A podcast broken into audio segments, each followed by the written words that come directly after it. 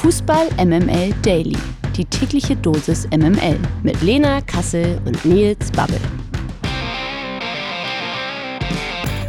Ja, Hallöchen. Äh, hier ist Lena Kassel wieder.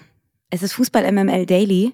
Kennt ihr mich noch? Das weiß ich ja gar nicht. Es ist Donnerstag, der 14. Dezember.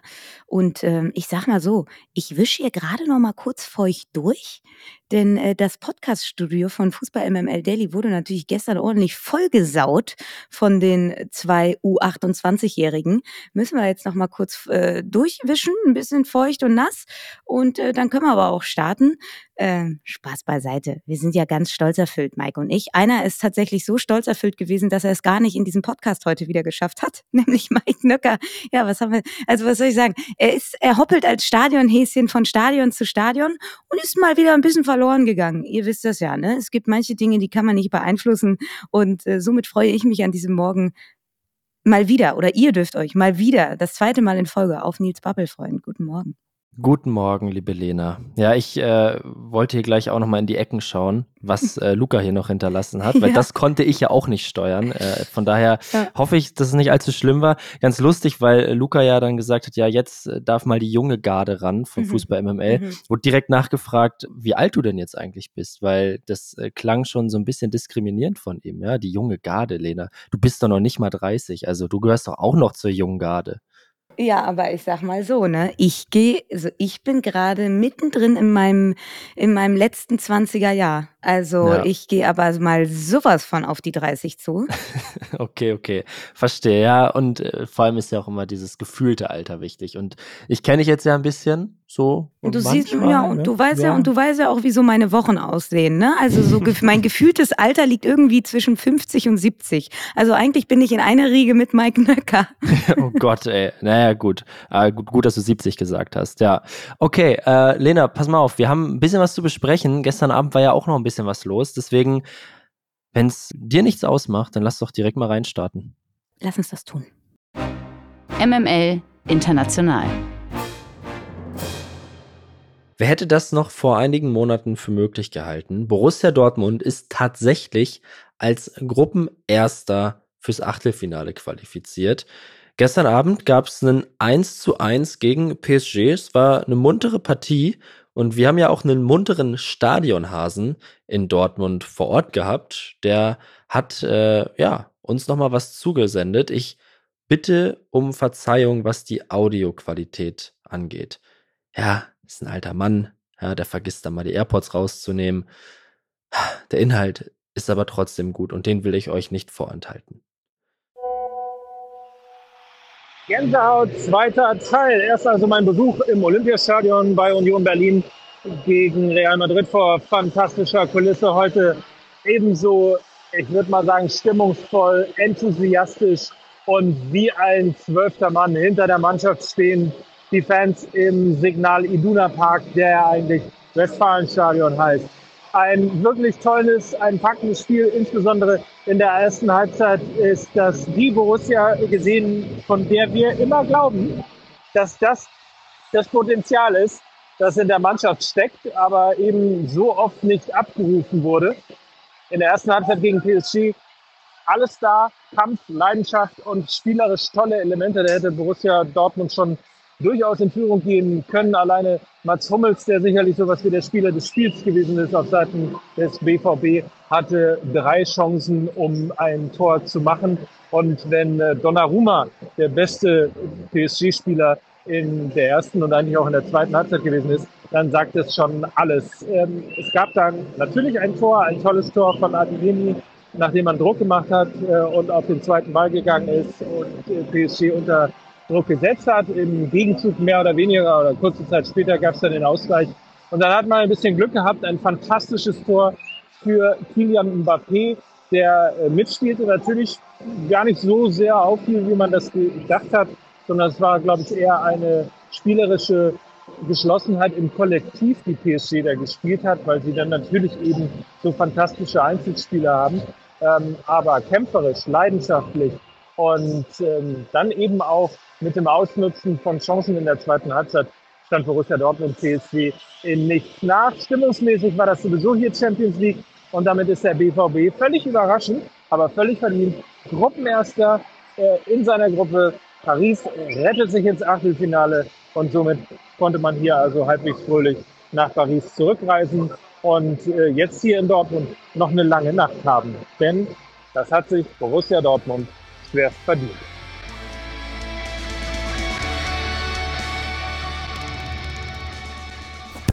Was bleibt uns jetzt noch zu sagen? Neben Borussia Dortmund ist ja auch Paris Saint-Germain ins Achtelfinale der Champions League eingezogen. Das 1 zu 1 hat den Franzosen gereicht, weil Newcastle nicht gegen Mailand gewinnen konnte. Newcastle verabschiedet sich sogar gänzlich aus den europäischen Wettbewerben.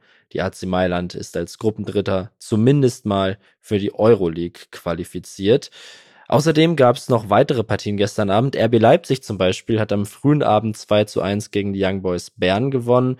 Roter Stern Belgrad verlor knapp gegen Manchester City mit 2 zu 3. Der FC Porto setzte sich in einer spektakulären Partie gegen Schachtja Donetsk durch. 5 zu 3 gewannen die Portugiesen gegen die Ukrainer. Und äh, ja, neben Barcelona ist Porto das zweite Team aus der Gruppe H, das ins Achtelfinale einzieht. Für Donetsk geht's dann in der Europa League weiter. Außerdem hat Atletico Madrid mit 2 zu 0 gegen Lazio Rom gewonnen. Celtic Glasgow besiegte Feyenoord Rotterdam außerdem mit 2 zu 1. Jetzt blicken wir noch mal ganz kurz auf die Teams, die sich also fix fürs Achtelfinale qualifiziert haben. Das sind nämlich der FC Bayern, der FC Kopenhagen, der FC Arsenal, PSV Eindhoven, Real Madrid, die SSC Neapel, Real Sociedad, Inter Mailand, Atletico Madrid, Lazio Rom, Borussia Dortmund, Paris Saint-Germain, Manchester City, RB Leipzig, der FC Barcelona und der FC Porto. Die Auslosung fürs Champions League Achtelfinale, die findet bereits am Montag statt und ich glaube, da können wir uns auf ein paar knackige Partien freuen. Eurofighter. Dann lass uns doch mal kurz auf die Europa League blicken, Lena. Bayer Leverkusen ist als Gruppensieger ja schon längst für die K.O.-Runde qualifiziert. Auch der SC Freiburg hat diese Hürde schon genommen. Jetzt gilt es heute Abend allerdings noch im direkten Duell gegen West Ham United den Gruppensieg klar zu machen. Also das ist das große Ziel der Freiburger. Die waren zuletzt ja auch wieder besser drauf. Die letzten drei Spiele gewann das Team von Christian Streich äh, sogar zu null. Ist der Gruppensieg deshalb aus deiner Sicht auch mehr als nur drin? Ja, also sie spielen halt in West Ham Flutlicht. Ich glaube schon, dass das so ein rein auf dem Papier ein 50-50-Spiel ist. Ähm, was aber für Freiburg spricht, du hast es schon angesprochen, äh, drei Spiele zuletzt jetzt äh, zu null gespielt. Also ihre Defensive ist definitiv der Trumpf. Da sind sie auch wesentlich besser aufgestellt als jetzt West Ham, die schon 30 Gegentore in der Premier League geschluckt haben. Das sind die viertmeisten in der Liga. Und Freiburg hat eben auch in der Europa League schon wahnsinnige 17 Tore erzielt. Das ist irre. Das sind mit Abstand die meisten in der Gruppe A. Zum Vergleich, West Ham hat gerade mal acht Treffer erzielt. Also da sieht man schon so ein bisschen äh, den Unterschied. Das Hinspiel, ja, haben die Engländer ja mit 2 zu 1 gewonnen.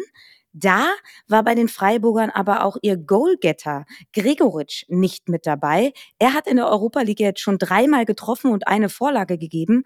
Also aus Freiburger Sicht würde ich sage ich mal, genauso minimalistisch unterwegs sein wie in der Liga zuletzt. Da gab es jetzt zwei knappe 1 zu 0 Siege, wo sie eben aus einer kompakten Defensive über Standards immer wieder offensive Akzente gesetzt haben. Und so würde ich es heute Abend auch gegen West Ham United angehen. Erstmal auf die Null hinten fokussieren. Selbst ein 0-0 würde ja reichen für den Gruppensieg. Und dann versuchen vorne mit Standards und Flanken von Grifo irgendwie offensive Entlastung finden. Äh, dann glaube ich wirklich, kann es auch was werden mit dem Gruppensieg.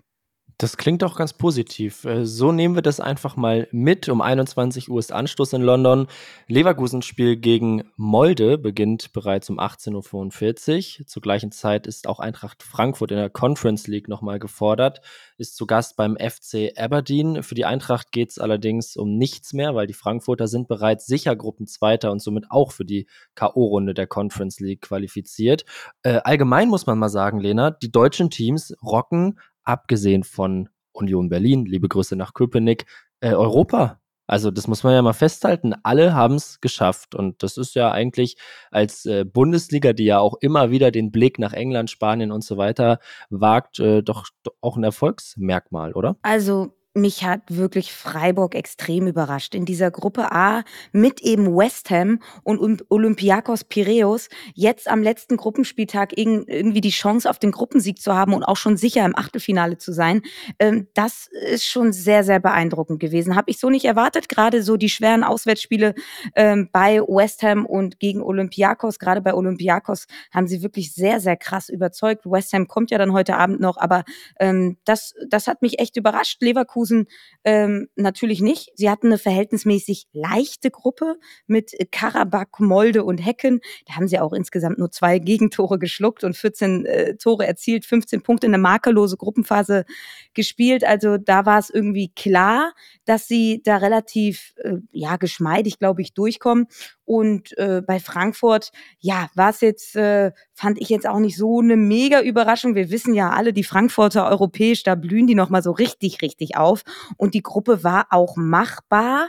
Also Saloniki natürlich eine Macht, gerade zu Hause, stehen ja auch aktuell auf dem ersten Platz in dieser Gruppe G.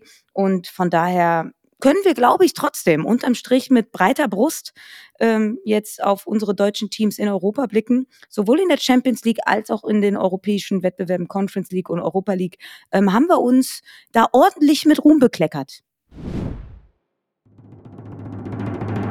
Die MML Gerüchteküche. Für Manchester United läuft die aktuelle Saison bislang mehr als durchwachsen. In der Champions League ist man ja bereits als Gruppenletzter ausgeschieden und somit überwintert United noch nicht mal mehr in der Europa League. Und auch in der Liga läuft es für Man United nicht rund. Schon sieben Niederlagen stehen nach 16 Spielen zu Buche. Natürlich gehen deshalb auch so langsam, aber sicher die Trainerdiskussionen los. Jetzt ist Julen Lupetegi wohl ein heißer Kandidat auf das Traineramt beim kriselnden Rekordmeister aus England. Das spanische Portal Relovo schreibt, dass der Spanier sehr gute Chancen habe, bei den Red Devils auf Erik Ten Hag zu folgen. Lupetegi ist aktuell ohne Club. Zuletzt arbeitete er ein Jahr lang bei den Wolverhampton Wanderers. Auch bei Real Madrid war der 57-Jährige ja bereits tätig. In der zweiten sieht man besser. Hansa Rostock hat auf die anhaltende sportliche Krise reagiert und Trainer Alois Schwarz entlassen. Man habe den Entschluss gefasst, mit einem neuen Trainerteam in die Rückrunde zu gehen, heißt es von der Ostsee.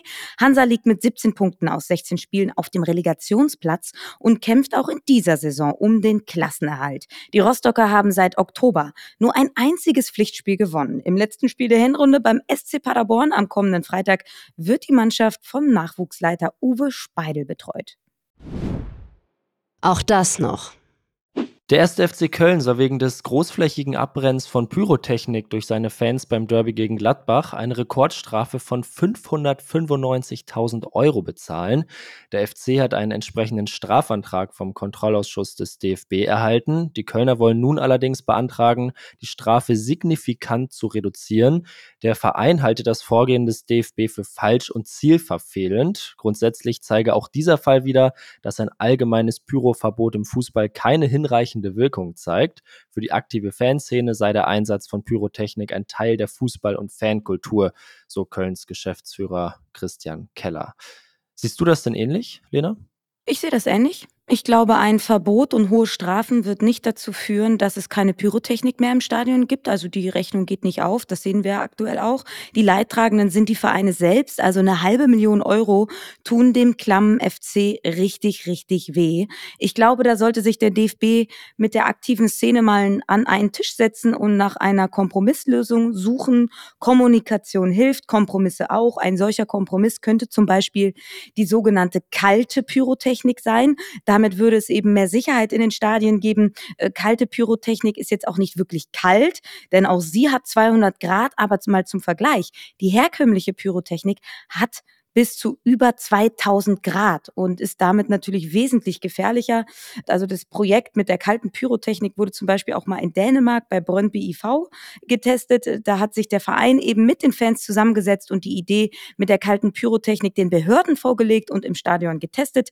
Ein Pyrotechniker war auch vor Ort und die Fackeln mussten mindestens einen Abstand von einem halben Meter haben. Also so könnte ein Kompromiss ausschauen. Das gab es in Deutschland tatsächlich auch mal. Da wurden auch solche kalten Fackeln getestet.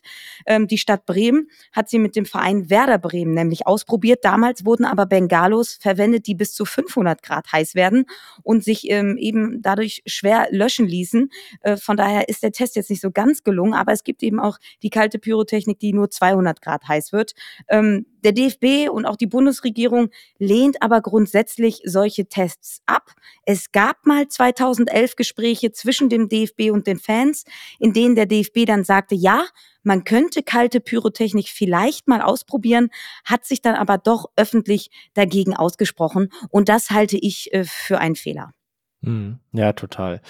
Gut, äh, schauen wir mal, ob sich da in diese Richtung nochmal irgendwas tut, weil so wie es aktuell läuft, kann es ja nicht weitergehen. Lena, 500, fast 600.000 Euro Strafe für den ersten FC Köln. Das ist ja fast schon so ein Viertelstürmer und äh, den können sie ja offensichtlich ganz gut gebrauchen. Von daher muss man da natürlich eine Lösung finden. Was ich mich nur frage bei diesem Ansatz der kalten Pyrotechnik, findet die Fanszene nicht, dass das so ein bisschen wie so ein Kinderfeuerwerk dann daherkommt, wenn es nicht so diese wahre Power, diese wahre Kraft hat, wie so ein richtiges Pyrostäbchen, das man da zündet. Also das ist so ein bisschen meine Angst, dass man zwar die Hand reichen könnte, und das ist natürlich eine absolute Unterstellung und ich weiß auch überhaupt nicht, ob es so wäre, äh, das vorweg, aber es wäre zumindest so mein Bedenken, dass man da eventuell äh, dann auch wieder auf taube Ohren stößen könnte. Aber ein Versuch ist es allemal wert, ja. Ja, und ich bin, bin eben auch der Meinung, also wenn man sich die, wenn man sich die Choreografie, die die Fankurve da äh, abgerissen hat im Derby gegen Gladbach nochmal anschaut, das sah halt auch geil aus, ne? Also das, ja. also jeder, der regelmäßig ins Stadion geht, freut sich ja auch immer so ein bisschen, ne? Wenn da wirklich eine choreografierte Pyrotechnik-Show aus der Kurve herauskommt. Ich rede nicht darüber, dass man irgendwie eine Pyrotechnik in den in den Familienblock schmeißt, ja? Also nicht falsch verstehen. Aber wenn die choreografiert ist vor dem Anpfiff und nicht aus einer Aggression heraus, dann ist das einfach ein ein Bild, was ein Stadionerlebnis aufwertet und was eben auch zur Kultur ähm, des Fußballs gehört. Und da muss man eben jetzt einfach einen Kompromiss finden. Da muss auch die aktive Fanszene sich ähm, in Richtung Mitte bewegen. Aber ähm, so wie es jetzt aktuell läuft, glaube ich, kann es nicht weitergehen.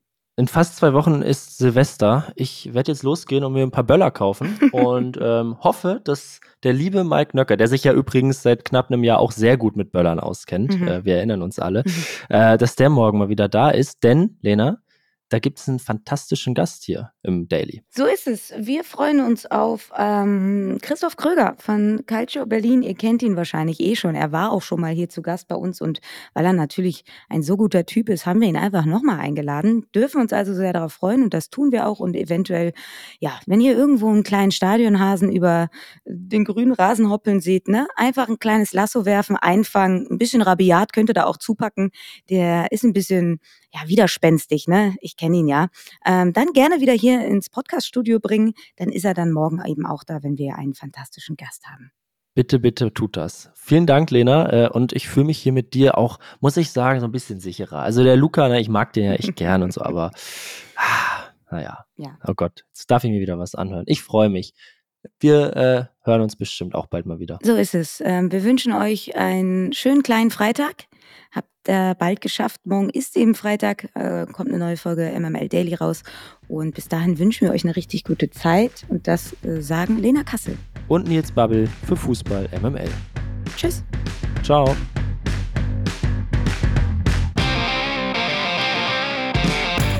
Dieser Podcast wird produziert von Podstars